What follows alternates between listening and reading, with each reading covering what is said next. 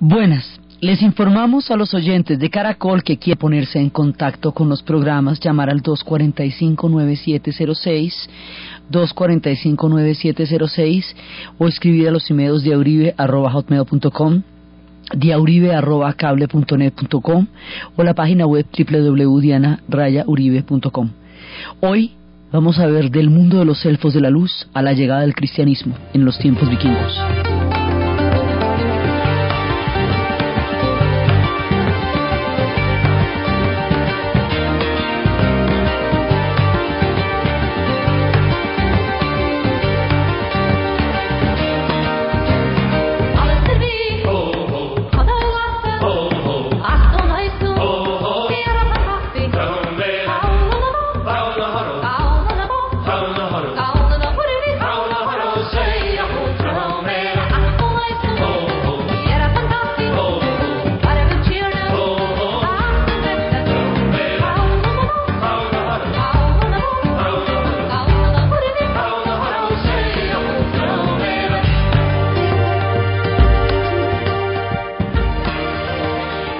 Pasada estábamos viendo diferentes planos o niveles del gran mundo sagrado del árbol Yggdrasil. Y estábamos viendo el mundo de los enanos y estábamos viendo todo el tesoro de los nivelungos que como dijimos la vez pasada son los enanos y que ellos habían fabricado el anillo que da origen al cantar de los nivelungos y que ellos habían fabricado el cinturón y la espada y habíamos visto todas las historias de Sigfrido, de Crimilda, de Brunilda, habíamos visto todas estas historias de amor y dolor, de encantamientos, de traiciones, de avaricias, de toda clase de pasiones en el mundo de los hombres. Habíamos visto los prodigios mágicos del mundo de los enanos, su virtuosismo, su destreza, su capacidad para generar objetos mágicos y maravillosos como las espadas, como los anillos, como los cinturones, y habíamos, pero todos los enanos son criaturas del subsuelo, los duendes, los gnomos también son criaturas del subsuelo, pero nos había quedado pendiente las criaturas de la luz. Y las criaturas de la luz, el reino de las criaturas de la luz, está conformado fundamentalmente por las hadas y los elfos. Pues las hadas y los elfos son estas criaturas mágicas, también habíamos hablado cómo las hadas habían llegado a Inglaterra en los mascarones de proa de los barcos romanos cuando los romanos invadieron la isla y cómo venían huyendo de Grecia donde las ninfas se las habían montado y cómo se habían eh, posesionado en estas tierras, habían entrado en un momento dado en contradicción con los pixies y entonces se repartieron territorios, por eso no están en Cornaj, y empiezan y habíamos hablado de los leprechauns que son aquellos que hacen los zapatitos de las hadas.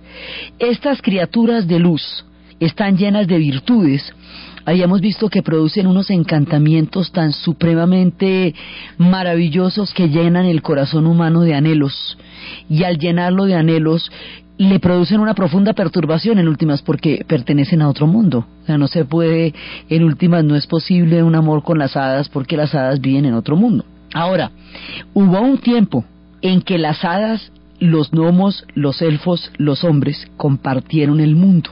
Hubo un tiempo en que compartieron los bosques, porque todo este universo está alrededor del árbol y alrededor del bosque. Los bosques son fundamentalmente el hábitat de estos mundos mágicos.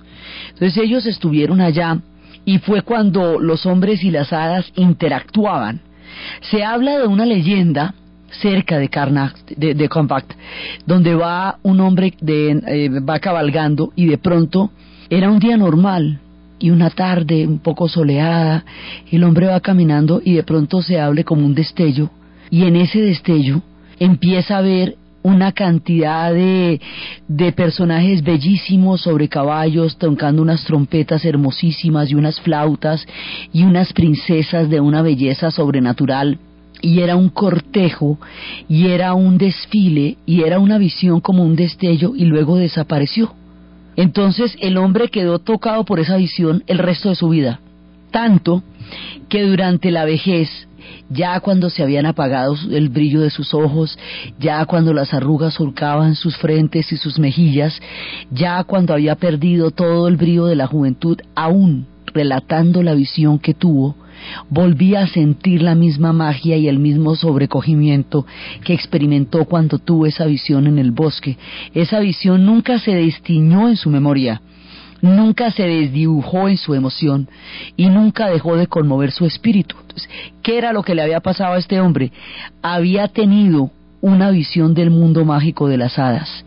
Y esa era prácticamente la última de las visiones que los hombres tendrían del mundo de las hadas, porque hay un momento en que empiezan a aparecer las ciudades, cuando empiezan a aparecer las ciudades, los cultivos y los cultivos empiezan a talar bosques, con la tala de los bosques y con la expansión de las ciudades y la expansión de los campos en detrimento de la tierra del bosque, que es lo mismo que pasa con las selvas nuestras, las criaturas mágicas que habitan estos mundos se tienen que se tienen que ir porque su hábitat es el bosque.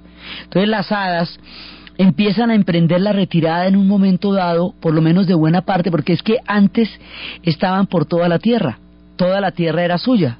Cuando empiezan a aparecer estos fenómenos de, de incipientes de urbanización, pues las hadas se tienen que empezar a ir porque ya hay cantidades de lugares que no pueden habitar. La visión que este hombre tuvo era eh, uno de los últimos encuentros que las hadas tendrían con los hombres cuando ya empieza la retirada de ellas del mundo porque las ciudades empiezan a avanzar cada vez más sobre los bosques. Es desde estos bosques desde donde vienen estos relatos, y por eso las canciones de los bosques que nos canta Jethro Tull nos evocan el universo mágico donde viven los seres de la luz, las hadas y los elfos. To make you feel much better than you could know. Better than you could Dust you down from tip to toe. Dust you down from tip to toe. Show you how the garden grows. Show you how the garden grows. Hold you steady as you go. Hold steady as you join the chorus if you can. It'll make of you an honest man. Let me bring you love from the fields. Poppies red and roses filled with summer rain. To heal the. Estas canciones, estas historias de las hadas quedaron después en los relatos del bosque. Después vamos a ver cómo quedaron en los cuentos infantiles, en los cuentos de hadas cómo quedaron plasmadas ahí para el inconsciente colectivo. Pero la interacción física entre los hombres y las hadas se vio gravemente afectada por el fenómeno de la urbanización de los bosques europeos. Entonces ellos tenían una interacción. Cuando interactuaban, había toda una cantidad de anécdotas. Por ejemplo, hay una equivalencia después cuando llegue el mundo el mundo cristiano hay una equivalencia entre la noche de la Navidad y la comida de las parcas que se supone que son tres hadas que llegan la noche de la cena de Navidad cuando ya todo el mundo se ha dormido ellas llegan a comer y si les gusta lo que comen llenan la casa de bendiciones y de saciedad porque se llaman sacia y abundia si no les gusta quiere decir si encuentran el vino tapado y la comida cubierta si nada se dejó para ellas, entonces se van y abandonan la casa a su destino para que no les llegue ni la abundancia ni la saciedad que ellas representan. Las hadas básicamente tienen para los humanos la capacidad de aportarles dones. Por eso es que los humanos le tienen que echar tanto cepillo a las hadas y tienen que tener tanto cuidado con ellas, porque ellas son volubles, ellas son caprichosas, ellas son arbitrarias también, o sea, muchísimas de las criaturas del mundo mágico y sobre todo los dioses son de una arbitrariedad increíble como los humanos. Entonces, resulta que las hadas, pues las hemos visto, las hadas pueden conceder los dones, como la Bella Durmiente o pueden conceder las limitaciones a esos dones como en la Bella Durmiente cuando dicen que si ella que a los 15 años se, se picaría con un uso y quedaría dormida en un sueño profundo porque una de las hadas no fue invitada al momento en que la niña nació y todas las demás le habían la habían dotado de la belleza, de la sensibilidad, de la inteligencia, de la imaginación, de la solidaridad y esta dijo sí muy divina, pero la clava a los 15 y qué hacemos. Entonces, esto es un universo de un equilibrio delicadísimo el que hay que tener con las hadas, porque precisamente por su carácter voluble y caprichoso se pueden ir y, se pueden ir con todo y sus dones, Entonces la interacción del hombre con las hadas era una un entender la psicología de ellas para nunca sentir que no se sientan excluidas. Fundamentalmente las hadas quieren no sentirse excluidas de ningún banquete, de ninguna invitación, de ninguna convocatoria, para que puedan premiar a los hombres con sus dones. Y si no les hacen maldades, como por ejemplo eso que los dejan calvos, si no les tan buena onda cuando llegan y cosas de esas que hacen ellas ahí como por divertirse a ratos. Entonces, las hadas van poblando este universo de luz y los elfos. Los elfos representan la perfección. Los elfos son de una belleza maravillosa. Todo lo que hacen es absolutamente pristino. Tienen una, una capacidad para dotar de belleza, dotar de sensibilidad y dotar de maravilla todo lo que tocan. Por eso es que son seres fundamentalmente de la luz. Por eso es que cuando los hombres entran en interacción con los elfos o con las hadas, pueden quedar sumidos en una ensoñación eterna de la cual no pueden salir porque nada en el mundo de los hombres tiene la capacidad de representar un nivel de luminosidad como el que tienen las hadas y los elfos. En alguna parte de, todo el mundo del Señor de los Anillos se decía, ¿y dónde quedaron los elfos? O sea, los elfos quedaron en la, en la capacidad de perfección humana cuando se escuchan melodías como las de Beethoven, cuando se ven cuadros de la pintura universal que estremecen el alma humana, son los elfos que quedaron ahí metidos en el arte, entre la música y la pintura, tocando de genialidad a los humanos, de una manera casi imperceptible, pero visible para el espíritu y para el enriquecimiento del alma. Ahí quedaron los elfos. Entonces, las hadas y los elfos van poblando el maravilloso mundo de la luz. Y de ahí vemos cómo Tolkien va a tomar en El Señor de los Anillos una gran cantidad de, anécdotas y de historias de los elfos. Los elfos son personajes que mucho tiempo habitaron los bosques de Escandinavia, incluso se hablaba de sacrificios que se realizaban para los elfos, se hablaba de todo una, un culto muy claro y muy específico que hacía para el mundo de los elfos. Estos elfos van a ser en El Señor de los Anillos los personajes luminosos, los personajes que guían, los personajes heroicos. Legolas va a ser uno de los fundamentales en la lucha contra la oscuridad porque ellos son del reino de la luz. Y cuando están en lo profundo del bosque es cuando le van a dar a Frodo esa luz que siempre lo ilumine, aún en los momentos de la más profunda tiniebla, aún en los días más asiagos y en los días más desesperanzados, esa luz lo va a guiar porque se la han dado los elfos.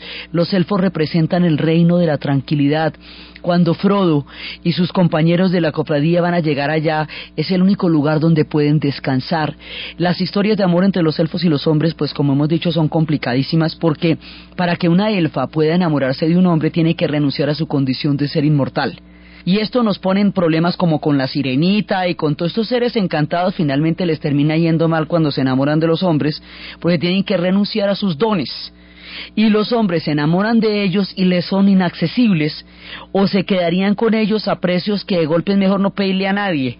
Entonces, siempre son amores trágicos, los que, pero igual se dan, porque el hecho de que los amores sean trágicos no significa que no sean posibles. Entonces, de todas maneras se dan por el nivel de encantamiento.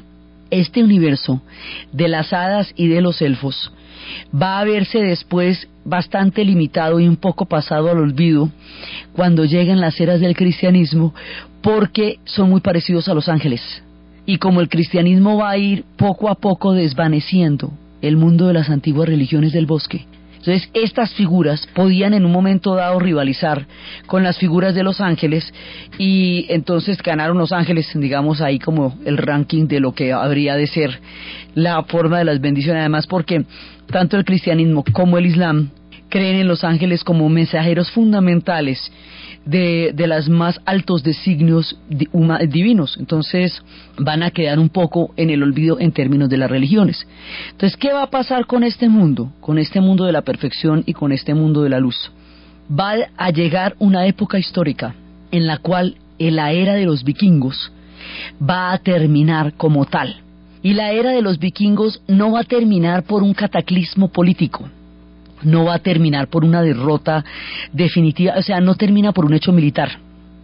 no termina porque nadie realmente los haya derrotado, porque en última nadie los derrotó. Ellos fueron y vinieron, hicieron lo que se les dio la gana. Lo que hicieron fue pactar con ellos los que más pudieron, pero como que hayan derrotado a los vikingos así 4-0, eso sí, mejor dicho, no. No, no fueron las espadas, no fueron los guerreros los que derrotaron el mundo de los, de los vikingos, fue el cristianismo el que los pasó a otra etapa a otro estadio. Y esta historia de la cristianización la vamos a ver en dos capítulos, en este y en el siguiente programa, qué implicaciones tuvo cuando entran en contacto con el mundo cristiano que estaba en el centro de Europa y los dioses se miran entre sí.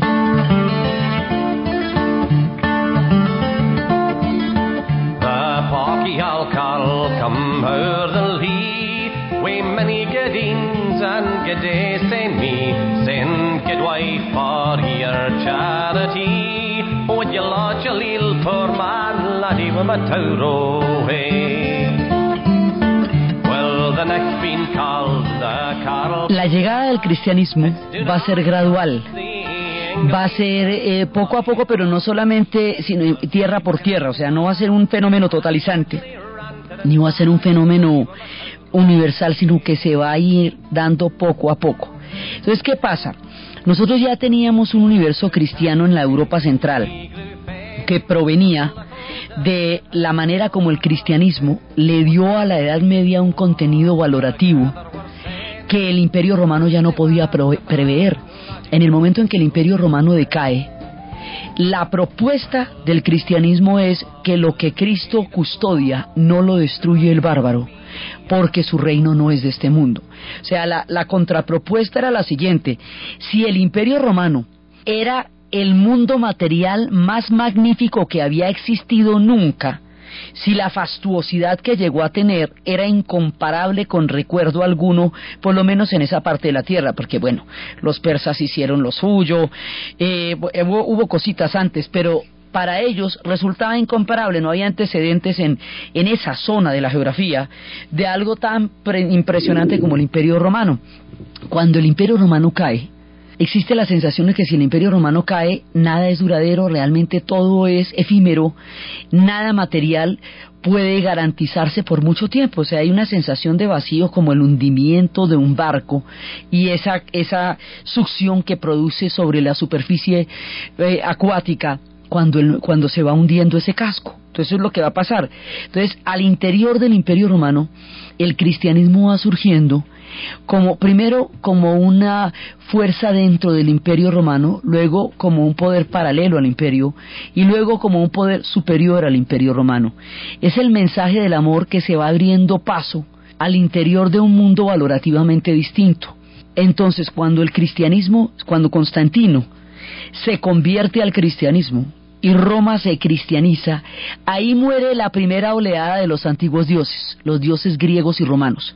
Se va a ser el fin de Zeus y va a ser el fin de, de todos los, de Apolo, de Artemisa, de todos los grandes del Olimpo y de todas las historias de los titanes y de todo que ellos también tuvieron y de la teogonía y de Uranos y de Gaia y de todo ese universo del mundo griego, del mundo de los dioses griegos. Esos dioses van a quedar atrás cuando Roma se cristianiza. Eso, lo que pasa es que cada vez que desaparece un mundo de los dioses, va para algún lado, eso no se va al vacío. El mundo de los dioses griegos se fue para el psicoanálisis y toda la mitología griega se tradujo en términos psiquiátricos y psicológicos. El narcisismo, que es el enamorarse de uno mismo, el complejo de Edipo, que son todas las historias de la tragedia sobre el amor a la madre, todas las historias van a tener figuras porque son verdades de lo profundo del inconsciente humano. Entonces, los primeros dioses que morirán cuando llegue el mundo de los cristianos van para el psicoanálisis. Los dioses vikingos y los dioses hermanos irán a los cuentos de hadas, pero unos y otros van a sobrevivir en el inconsciente colectivo de una manera tal que de una de generación a otra, país y pueblo, historia, van a seguir gravitando dentro de nosotros. Entonces, viene primero esa cristianización. Cuando el imperio ya termina, ya cae, y en ese momento vienen todos estos pueblos de los que hemos estado hablando, los pueblos germanos, todos estos pueblos, en ese instante hay una propuesta que es cristiana. Y la propuesta cristiana es que van a hablar de un mundo que no es material, y es una era de una espiritualidad, es una era muy caótica, pero también es una era muy espiritual. La Edad Media se ve con mucha, se vio durante mucho tiempo peyorativamente por la mirada de la Ilustración porque la ilustración solía verla como un tiempo de oscurantismo y es un tiempo de otra otra condición valorativa. Entonces los dioses empiezan a desaparecer, pero esos también eran dioses del bosque. Entonces viene toda la era de la cristianización de Europa y luego cuando la expansión de los vikingos que habíamos visto, primero de los germanos y luego de los vikingos, hay otra oleada de los dioses del bosque. Entonces, en ese pedazo se sitúa nuestro relato. Llega la otra oleada de los dioses del bosque y vimos alrededor de Yggdrasil cómo se impone el universo de Odín, cómo se impone el universo de Freya, cómo se impone toda esta religión, una religión que es ritual, que sacrifica animales y hombres a los espíritus del bosque, una religión de la fertilidad, del chamanismo, de los, de los seres capaces de tomar otras formas, una religión de las cosechas, de los solsticios, todas las antiguas religiones del bosque están montadas sobre las estructuras agrícolas de los solsticios, también de los equinoccios y de toda la, cultura de los espíritus de las aguas, de los espíritus de la, todos estos espíritus, los de los, las quebradas, lo de los ríos, lo de las hojas, todos estos espíritus están representados por las criaturas que hemos estado viendo. Entonces, esa religión se va a imponer durante cuatro o cinco siglos de nuevo alrededor del mundo vikingo. La religión de los vikingos es una religión libertaria y es una religión en sentido no centralizada. Esto no tiene un culto centralizado, no tiene un culto sacerdotal, es una religión directa en la que cada cual se relaciona con los espíritus como mejor puede y tiene la interacción que les es posible, es colectiva, o sea, sí todo el mundo cree en lo mismo, pero cada uno cree a su manera, tiene su propia interpretación. ¿Qué quiere decir esto? No hay una ortodoxia no hay un dogma, no hay una mirada organizada, no hay un libro, hay una relación directa con los espíritus del bosque. Y como los pueblos vikingos no eran pueblos centralizados, sino al contrario, la dispersión y la independencia hacía que ellos pudieran modificar sus cultos como mejor pudieran, quisieran. Ellos si se aburrían de un proceso de centralización simplemente cogían un barco y se iban para otra parte. Entonces, en esa medida eran bastante salvajes en términos de, de tratar de centralizarlos alrededor de una autoridad común. Pero la Europa central va avanzando políticamente y hay un momento en que los vikingos, en la medida en que se metan con estos pueblos, van a tener que jugar sus reglas del juego primero los invaden, se las montan, todo, y era, las historias son temibles, las maneras como los llamaban a ellos eran miedosísimas, eso todos tenían unos nombres, Harold Diente de Guerra, Ibar el Sin Huesos, Thorolf el Barba Piojosa, bueno, no, no, no, no, no, eso era una cosa muy tenaz. Pero, finalmente, después de tanto tropel y de tanta escama, van a tener que influenciarse mutuamente. El cristianismo está ahí, y los vikingos se asoman a una nueva religión con la que en un momento dado van a tener que convivir. Este proceso es el que va a llevar al fin de los dioses. Nosotros después vamos a ver cómo es el fin de, digamos, cómo ellos proyectaban el fin de sus dioses. Desde el comienzo de la creación, el Ragnarok está inscrito en la misma, en la misma historia de la creación y se habla de unas dioses más amables. Esos son terrenos de las batallas de los dioses. Pero entre las batallas de los hombres empiezan a darse interacciones culturales profundas que van a llevar a una nueva forma de cultura de los vikingos, porque se van a ir centralizando los reinos. Y a medida que se centralicen los reinos, la religión de los vikingos no servía para ponerlos debajo de la autoridad de nadie, porque eran, ellos no eran, no se sometían a las autoridades. Entonces, el cristianismo se va a imponer porque tiene un nivel de organización muy alto, porque tiene una liturgia, porque tiene una ortodoxia, ya tiene una doctrina, se creó durante siglos. Le lleva una ventaja grandísima porque ya tiene una doctrina, o sea, ya tiene un, cuerpo que dice esto sí es cristiano, esto no, esto, digamos, empieza una, una formulación teológica, una teología y tiene también un ritual muy definido y tiene una organización institucional a través de los sacerdotes. Los vikingos tienen chamanes, pero los chamanes no son el orden social, sino una manera en que la divinidad se comunica con los hombres sin que necesariamente rija sus destinos. Los chamanes están ahí, las, sobre todo las adivinadoras van a tener un papel fundamental en el mundo vikingo porque son ellas las que están preveyendo las posibilidades del futuro, pero no son ellas las que mandan, digamos, la función que tienen los sacerdotes dentro del mundo cristiano no la cumple nadie dentro del mundo vikingo. Hay guías, hay adivinos, pero no hay quien rija los destinos de la gente, porque en última el, destino de los vikingos solo lo rigen ellos mismos. Entonces, el cristianismo va entrando lentamente en el mundo de los vikingos, va transformando sus mitos en el mundo de todo, todo el mundo nórdico, en el de los vikingos, en el de los celtas, en el de los celtas había entrado antes con la figura de San Patricio. Entonces habíamos hablado de cómo siempre hay uno que va a llevar la fe.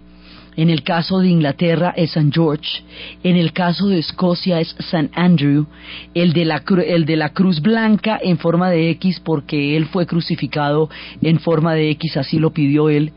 San Patricio, que va a llegar en el siglo V a Irlanda, entonces nosotros habíamos visto que cuando los vikingos llegan a Irlanda, Irlanda hace rato que es cristiana, porque había llegado tiempo atrás San Patricio y a través de una conversión con los druidas y una equivalencia entre las historias del cristianismo y las historias celtas, encontró un sincretismo, esto que nosotros hablamos que es una manera en que dos religiones se ponen de acuerdo para empatar en un punto. Entonces habíamos hablado de cómo la leyenda del rey Arturo, si bien Merlín viene del mundo de la magia, es el santo grial, o sea, la copa en la que bebió Cristo, la que redime el reino roto por la pasión entre Lancelot y Ginebra. Y también es la historia de José de Arimatea, que es el que va a llegar a Bretaña con el mensaje de Jesús y ese dice la leyenda que José de Arimatea era el que tenía el santo grial y que lo escondió en un pozo profundo, pozo donde hoy por hoy la gente va en busca de milagros y donde decían que la, el agua se había vuelto roja cuando escondieron el grial. Y la búsqueda de ese grial va a determinar todo el universo del mundo de, del mundo de los celtas y de los sajones más adelante, porque es la cristianización y es, la, es el significado de la virtud y la búsqueda de ese grial es lo que va a hacer posible el mundo de la caballería. Entonces, aquí hay una transición entre este mundo nómada de los vikingos, y el mundo cristiano que está representado en el mundo de los caballeros. Todos los caballeros que hemos que nosotros conocemos deben su virtud por un lado a su dama, pero por el otro a la cruz. Todos ellos son cristianos. Entonces, aquí hay una interacción de siglos en donde durante mucho tiempo conviven hasta que finalmente el cristianismo se vaya imponiendo sobre las antiguas religiones vikingas y todo el resto de Escandinavia se cristianice, pero este es un proceso de siglos y atraviesa por una cantidad de acuerdos y convocatorias entre los seres y las divinidades, entre los seres del bosque y una religión que trae el mensaje del amor. Esto va a cambiar mucho los valores, porque de todas maneras Muchos de los dioses de las antiguas religiones estaban basados en la venganza y estaban basados en la aventura y, y esto es una religión en la que se va a hablar del perdón y se va a hablar del amor. Digamos, en un sentido espiritual, el cristianismo dulcifica las antiguas religiones del bosque, como el budismo dulcificó la fuerza del hinduismo o la aspereza del shinto o de todas aquellas religiones del Asia profunda, donde el mensaje de Buda trajo la compasión. Ese espíritu de la compasión y del perdón es lo que trae la nueva religión dentro de los feroces dioses y sus feroces batallas.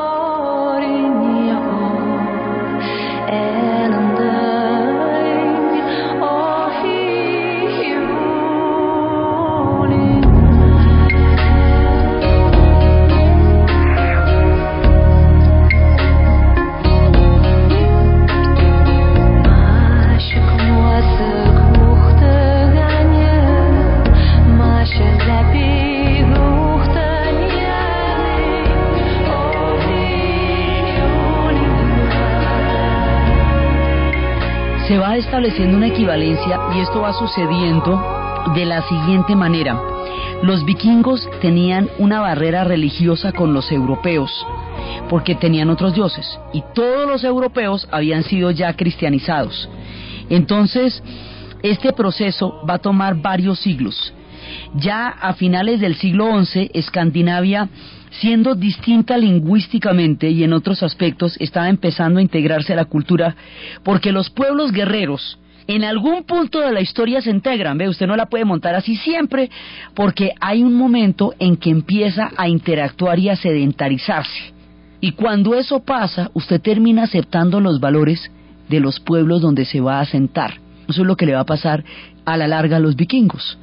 Entonces, se van apareciendo, van empezando a, a recibir, por ejemplo, en el año 826, un rey danés fue bautizado. Entonces lo condujeron al exilio. Y luego mm, eh, un misionero fue con él y construyó iglesias en las principales ciudades en Suecia.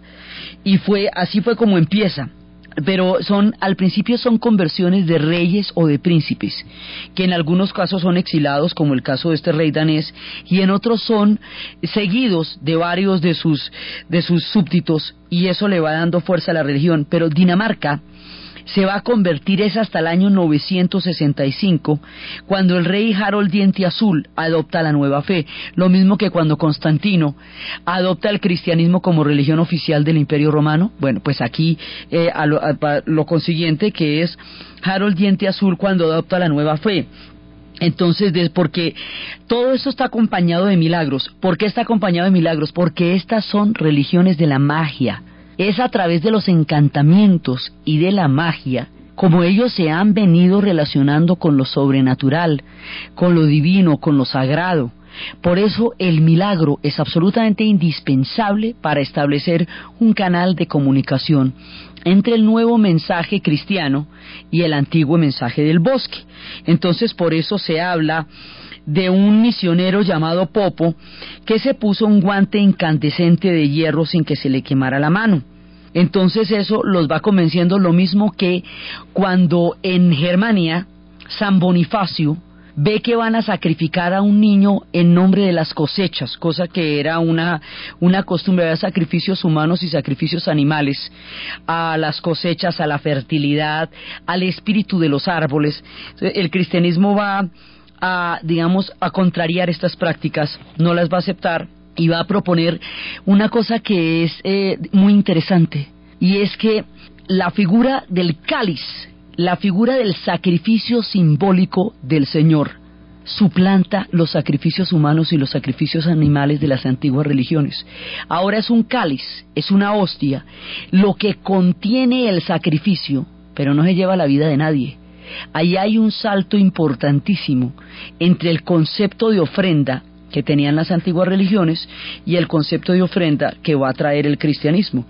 Entonces, San Bonifacio, en el momento en que iban a sacrificar a un niño por una cosecha, va a talar un bosque, va a talar un árbol, y al talar el árbol, inmediatamente del muñón, del tronco talado, va a surgir nuevamente el árbol de manera frondosa y florecida ese resurgimiento instantáneo de la vida fue tomado como un milagro por los hermanos y así empieza la conversión de los hermanos al cristianismo.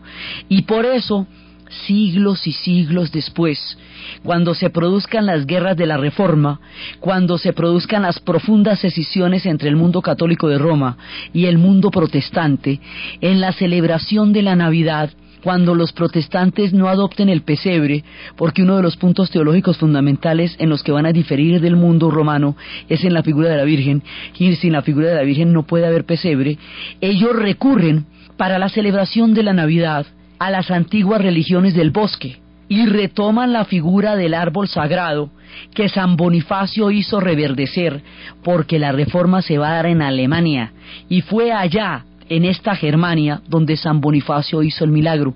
Por eso el árbol de Navidad es la celebración de los pueblos nórdicos, porque es la manera como las antiguas religiones del bosque resignifican el carácter sagrado y lo inscriben dentro del mundo cristiano y dentro del rito de la celebración de la Navidad. Entonces, dentro de eso, por eso es que para ellos existe un villancico que es a un árbol.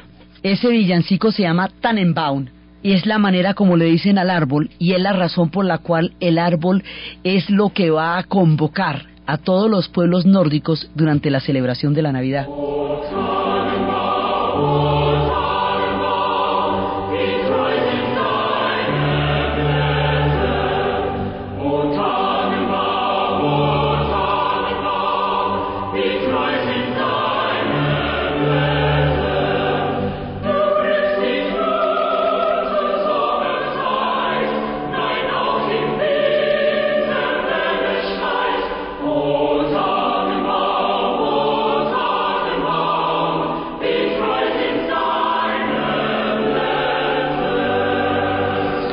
Entonces, de esta manera es que el árbol va a significar toda la importancia de la celebración de la Navidad dentro del mundo nórdico, porque cuando se rompan los conceptos de la interpretación religiosa entre católicos y protestantes, los protestantes son los descendientes del mundo de los vikingos y del mundo de los germanos.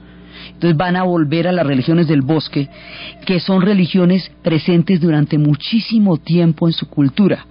Por eso en la celebración de la Navidad hay tantísima influencia nórdica por los largos inviernos, lo mismo que se pasaba con los árboles, que se les sacrificaba cosas, ahora se les cuelgan cosas, se les cuelgan bolitas, se les cuelgan luces, los colores tienen que ver con la, con el frío de la Navidad y el milagro de la primavera. Mucho tiempo después, las antiguas religiones le van a dar un contenido a la celebración de la Navidad desde los espíritus del bosque, pero sobre el espíritu de la celebración de la armonía, de la concordia y de la fraternidad que trae el espíritu de la Navidad.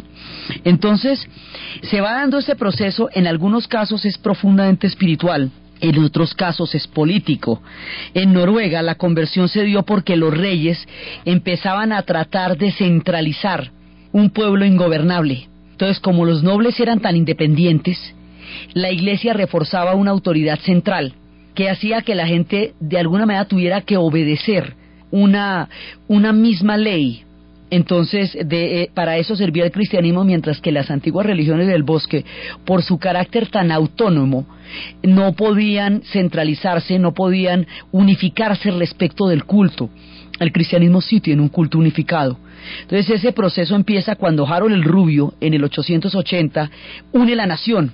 la porque también corresponde a la, cuando se van creando las naciones escandinavas. Entonces cuando une a los noruegos es cuando empieza a valerse del cristianismo como la religión a través de la cual va a darse en ese proceso de unificación y luego manda a su hijo Hakon a Inglaterra para que fuera criado por el rey cristiano Athelstan Hakon eh, trata de, evitar la cristianización, pero finalmente va a ser impuesta por los dos Olaf, por Olaf Traigapson, que en el año de 995, que va partiendo con la espada, y se van dando los trabajos y se van, se van dando las equivalencias y las sagas empiezan a entrar con diferentes historias cristianas.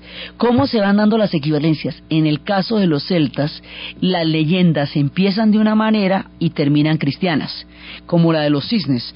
Los cuatro cisnes, que era una mujer, se casó con un viudo que tenía cuatro hijos. Los hijos eran de una belleza tan extraordinaria que la mujer empezó a sentir unos celos espantosos de la manera como todo el reino adoraba a los niños. Entonces un día ella les hizo un encantamiento para convertirlos en cisnes, pero los encantamientos se podían hacer pero no se podían deshacer. Entonces ella no había cómo quitarles el encantamiento después.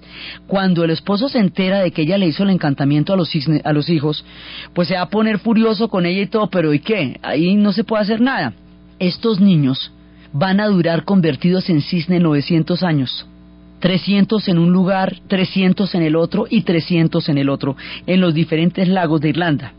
Esos niños, para recordarle al mundo que son cisnes encantados, tienen las voces y los cantos más tristes de los cuales uno tenga memoria y escucharlos producía una nostalgia, una ternura, una dulzura y una cantidad de sentimientos encontrados entre la magnificencia, la tristeza y la nostalgia que le, por la capacidad que tenían de conmover el corazón nos decía que eran niños convertidos en cisnes. Entonces estos niños van atravesando los tiempos y ya cuando retornan al lugar de origen, Irlanda ha sido cristianizada entonces se convierten en, en hombres, pero ya están muy viejos, han pasado 900 años. Un monje les habla de la nueva religión y les cuenta que al final de su vida, aunque ya sean viejos, van a ir al reino de los cielos donde van a gozar de la vida en la eternidad. Ahí entronca el punto cristiano. En la leyenda de Arturo es el santo grial que redime el pacto roto por la pasión de Ginebra y Lancelot, viniendo ellos del mundo de Merlín y del mundo de los magos. Pues con los vikingos va pasando eso, van, van entroncando las leyendas y a veces por convenciones políticas, como habíamos visto, por el mundo de las leyendas que se van reflejando unas a otras, hay otros casos como en un decreto democrático, los islandeses aceptan el cristianismo bajo la presión de los noruegos, pero la decisión de aceptar el cristianismo de parte de Islandia es tomada democráticamente por un decreto del Alten. Recordemos que el Alten es el parlamento, digamos, como una institución que es la mamá del parlamento que hoy tienen las naciones europeas. O sea, un sitio donde votaban todos, del que habíamos hablado, donde también votaban las mujeres, donde tenían igual igual peso político que los hombres, el Alten decreta que van a aceptar el cristianismo. Entonces eso va teniendo una, una presencia política y mucho tiempo van a coexistir los dos cultos durante siglos antes de que la iglesia eventualmente fuera predominante. Entonces, esto va a afectar tan profundamente la vida nórdica porque pasa de las hegemonías locales a las autoridades centralizadas, de la cultura oral a una cultura que ya empieza a ser basada en la escritura porque tiene la Biblia como fundamento, las sagradas escrituras, de la moral del honor y la venganza a la moral de la sumisión y el perdón. Mucho tiempo después, uno de los descendientes germanos, llamado Federico Nietzsche, haría todo un estudio acerca de la genealogía de la moral y su teoría del superhombre y su teoría de la exaltación es la moral que existía entre los germanos antes de la llegada del cristianismo. El hombre hablaba de una moral anterior y esa es la que reivindica. Esa moral que Nietzsche va a reivindicar, que es el mundo de la exaltación germana, es la manera como él se remota a los ancestros de la formación de su propia cultura para buscar en sus valores unos que él considera más afines a su espíritu que los que le tocó vivir en la época del siglo XIX, siendo el romanticismo el movimiento que retorna con una fuerza impresionante la figura de los viejos dioses durante la literatura y la música alemana. Por eso es que habíamos visto la vez pasada que Wagner escribe, va a componer el cantar de los nivelungos, va a componer toda la música alrededor del cantar de los nivelungos dentro de ese retorno de los viejos dioses que va a significar el romanticismo en el siglo XIX. Bueno, pues Nietzsche hace lo mismo pero en la filosofía, haga de cuenta. Su, su sinfonía es filosófica y es la genealogía de la moral. Mucho tiempo después, y aquí es donde se presenta una confusión muy grande, muchas veces cuando los gobernantes van a emprender genocidios y atrocidades, se valen de lo que tengan a su mano para justificar lo que van a hacer. Y eso puede tener cualquier causa porque es la intención lo que se va a llevar a cabo. Entonces, mucho tiempo, mucho tiempo después, Hitler va a tomar estos dioses y va a tomar al pobre de Nietzsche, que lo que quería era una, una, una historia filosófica de la moral, como acicate para justificar una atrocidad que pudiera haber justificado de cualquier otra manera. Entonces, pero eso ya no tiene que ver ni con Nietzsche, ni con Odín, ni con Thor, ni con los viejos dioses, sino con una demencia genocida que manchó el siglo XX. Pero estos dioses, como tales, tenían sus valores y su forma de ver el mundo, y cuando entran en contacto con los cristianos, van a conocer el valor del perdón. Porque nosotros en estas historias no hemos perdonado a nadie todavía. Esto todo el mundo está, en la en cantar de los nivelungos la cobran toda. Acuérdese que eso no hay nadie ahí que se haga el loco. Todo el mundo la va a cobrar el siguiente y el otro y el de más allá. Entonces, entonces no, aquí viene el valor del perdón. Por eso decimos que el valor del perdón es tan importante dentro de estas historias de honor como el valor de la compasión dentro del hinduismo y dentro del shinto porque Buda también llevaba en un sentido análogo este, esta dulzura del poder comprender al otro. Entonces están llegando los valores de quien es capaz de entender fraternamente al otro. O sea, hay una, hay una diferencia valorativa grande que es la que empieza a modificar el mundo de los vikingos. Entonces, en el mundo de los hombres va entrando la compasión, va entrando la fraternidad, que es lo que espiritualmente se está manejando en estas conversiones. En el mundo de las hadas, en el mundo de los duendes, van siendo desplazados los espíritus del bosque. Se van a presentar un montón de sincretismos, pero en últimas todos estos dioses van a ir, van a ser rezagados, porque se acuerda que habíamos hablado que en el año de 1600 salió un decreto donde se le prohibía a la gente creer en los espíritus del bosque. Más adelante será tan hegemónica esta religión que los espíritus del bosque van a tener que partir hacia otros universos y hacia otros mundos.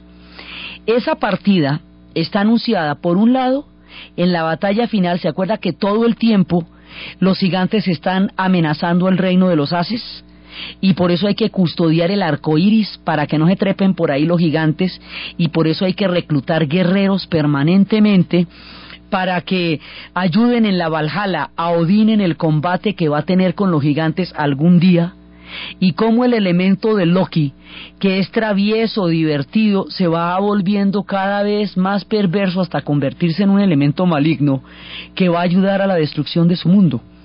Entonces, en el mundo de los dioses va a haber una batalla terrible que es la que llamamos el Ragnarok, pero esa está cantada desde el principio, eso, que no los coja de sorpresa, eso está advertido, esos dioses van a morir, y ellos lo dijeron desde el mismo momento en que mataron a Yamir y de su carne y sus entrañas crearon el gran mundo cósmico donde lo habitan, ellos lo tienen claro. Vamos a ver en el mundo de los dioses qué pasa con esa batalla, porque ellos dicen que cuando termine todo, van a venir dioses más benignos. Y esos dioses más benignos coinciden también con la llegada del cristianismo. Por un lado, en el mundo de los elfos, de los duendes, de las criaturas del subsuelo como los enanos, van a llegar a los cuentos de hadas y es a través de los hermanos Grimm y de muchos otros recopiladores que van a poder tener un lugar en la memoria colectiva y seguir habitando los bosques que están escritos en los libros que se le leen a los niños por la noche para dormir. Era cuando se dice que era hace una vez en el país lejano un príncipe que se quería casar. Ahí estamos invocando las criaturas de la luz y las criaturas del subsuelo que siguen habitando las noches de los niños y creando a través del inconsciente colectivo la perpetuación del mundo de los espíritus de los arroyos y los espíritus del bosque. Entonces, esas historias de cómo los hermanos Grimm rescataron los espíritus del bosque y los llevaron a los cuentos infantiles, de cómo el Ragnarok trajo el fin de los dioses, pero el comienzo de otros tiempos, de cómo los vikingos se volvieron normandos, se instalaron en Francia, se volvieron sedentarios y en ese proceso crearon dos naciones, Francia y Inglaterra. ¿De qué va a pasar? entre los gnomos, las hadas, los duendes, los dioses, los espíritus y los hombres, con la llegada del cristianismo al mundo de los vikingos, eso es lo que vamos a ver en el siguiente programa. Entonces, desde el mundo luminoso de los elfos y las hadas, desde el mundo de los cuentos infantiles donde están presos los espíritus del bosque esperando la imaginación de los niños para darles vida y darles salud y darles luminosidad, desde la fraternidad y el espíritu del perdón, que trae la llegada del cristianismo a los viejos dioses de las religiones del bosque, desde la sabiduría de las plantas y el universo de los bosques, que traía toda una manera de entender la naturaleza y que es muy importante volverle a preguntar para volver a entender de qué se trataban los espíritus del bosque. Y desde todas estas criaturas que nos están acompañando en estos relatos y en estos tiempos de Navidad, en la narración Diana Uribe, en la producción Ernesto Díaz y para ustedes feliz domingo y feliz Navidad.